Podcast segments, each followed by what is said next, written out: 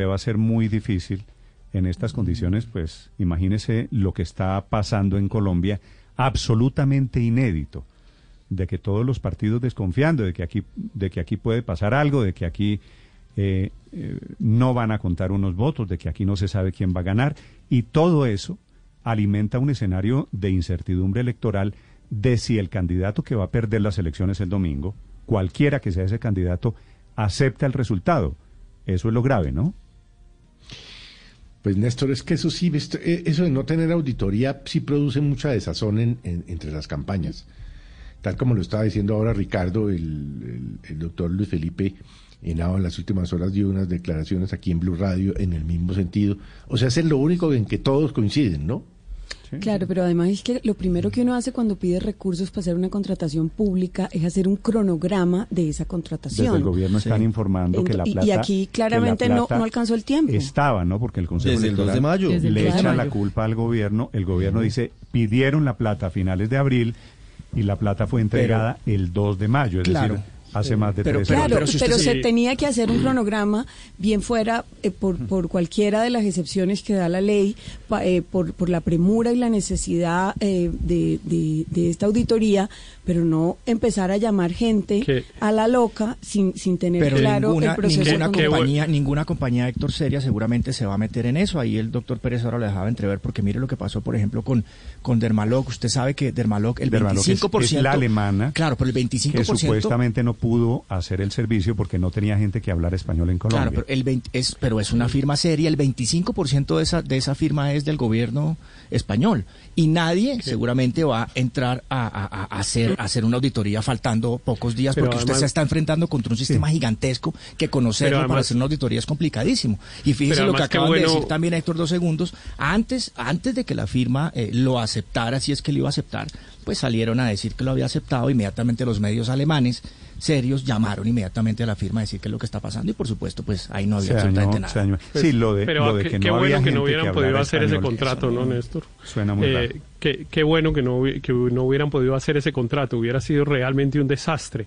Eh, no, nada, nada me parece más absurdo que la pretensión de contratar esa auditoría adicional a la que ya existe, adicional a la que ya pueden hacer los partidos, y, y darle a unos contratistas la posibilidad de rendir un concepto que nadie sabe qué consecuencias podría tener. Imagínese usted que esos auditores vengan y digan... Héctor, pero, de lo que se trataba todo esto era de una especie de árbitro internacional que no estuviera contaminado aquí por ningún imagínese usted, político.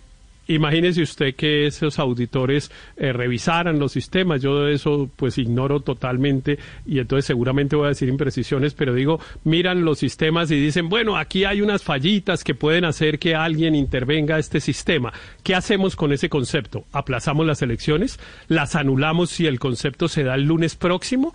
¿Quién, que, ¿A quién le transmiten ese concepto? ¿Se lo pasan al Consejo Electoral para que sea el Consejo Electoral el que diga que entonces las elecciones no valen? No, es que siguen jugando con candela. Aquí hay unas autoridades electorales, aquí hay una cosa muy regulada, aquí hay una cosa muy regulada, aquí hay una cosa muy regulada sobre el proceso electoral. Y si no confiamos, pues bueno, entonces no hagamos las elecciones. Pero si las vamos a hacer, tenemos que confiar en ese, que entre otras cosas, eh, mire, Néstor, déjeme decir esto que es muy importante para los oyentes. Déjeme decirle entre paréntesis, lo que pasa es que la desconfianza no es de un partido, Usted ha visto que es de todos, es de todos. Todos de los acuerdo. partidos sienten que fueron tumbados en las entonces que se pongan de entonces que se pongan de acuerdo y aplacen las elecciones y digan no, el sistema electoral de Colombia no es confiable. Pero mm, no me parece que eh, le metamos un ruido adicional. Mire, Néstor, esta auditoría, esto es muy importante, María, eh, María Consuelo, permíteme decir esto que, eh, que creo que es importante para los oyentes. Esta auditoría que no se va a contratar, no se ha contratado nunca, nunca. No, no es que la vez, la vez pasada teníamos auditoría hace cuatro años y esta vez no la vamos a tener por un descuido. No, no, esta auditoría no existía, no existe, no tiene ninguna autoridad, no puede anular las elecciones, no puede hacer nada con el concepto que haga. Entonces, ¿para qué la van a contratar? Para meter un ruido adicional.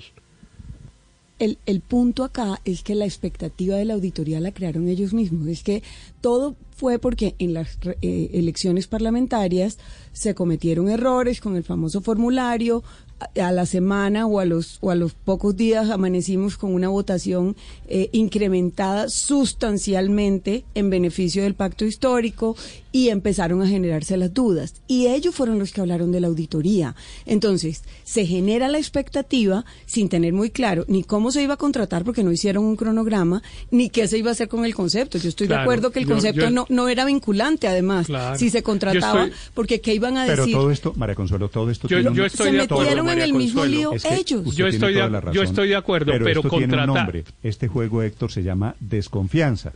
Hoy claro, claro que es enorme. Del registrador. Exacto, exacto. Y si seguimos en por ese camino, pues vamos a dañar todo. Y entonces, pues bueno, dañémoslo antes y digamos que es que no, no hay una sola persona en Colombia que confíe en el sistema electoral. Pero no sigamos por ese camino. Yo estoy de acuerdo con María Consuelo que fueron ellos los que cometieron el error de generar la expectativa de la auditoría y después los errores administrativos para no, para no contratarla. Pero contratarla era peor, era seguir cometiendo errores. Lo que hay que decir es no aquí hay un sistema electoral, aquí hay unos sistemas, además, unos mecanismos técnicos, una logística, que es la misma que Colombia ha tenido siempre, la misma que tenía hace cuatro, la, misma que tenía hace cuatro años. Con la campaña de Fico Gutiérrez, usted se refiere a esos testigos electorales que pueden poner las campañas, ¿cierto? intentando transparencia. Y entonces dice la campaña de Fico Gutiérrez, no hemos podido inscribir el número de testigos electorales que quisiéramos porque hay un problema en la plataforma. Eso es facilísimo. Hay que decirle al doctor Luis Felipe Nao que haga, que, haga una lista de que haga una lista de Excel y que vaya y la lleve allá a la registraduría y listo. se acaba el problema. La otra, queja es que estamos en la registraduría se está demorando 30 días.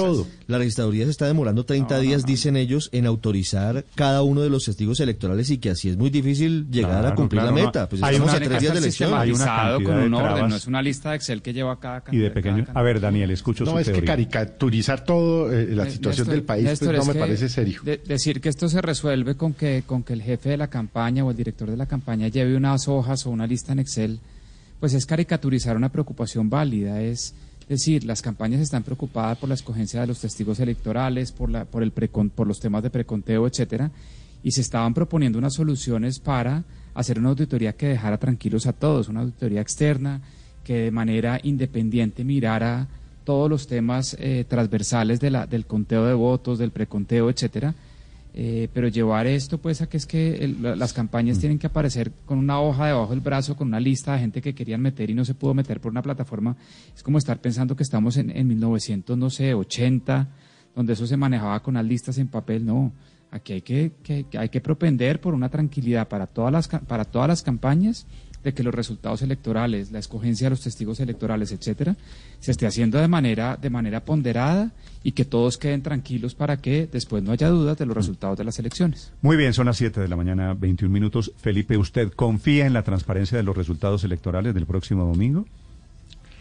Pues Néstor, yo tengo tengo eh, tengo mis dudas. Felipe, la pregunta no tiene, tanto por el dos sistema, respuestas. porque ese es un ¿Sí sistema que está aprobado.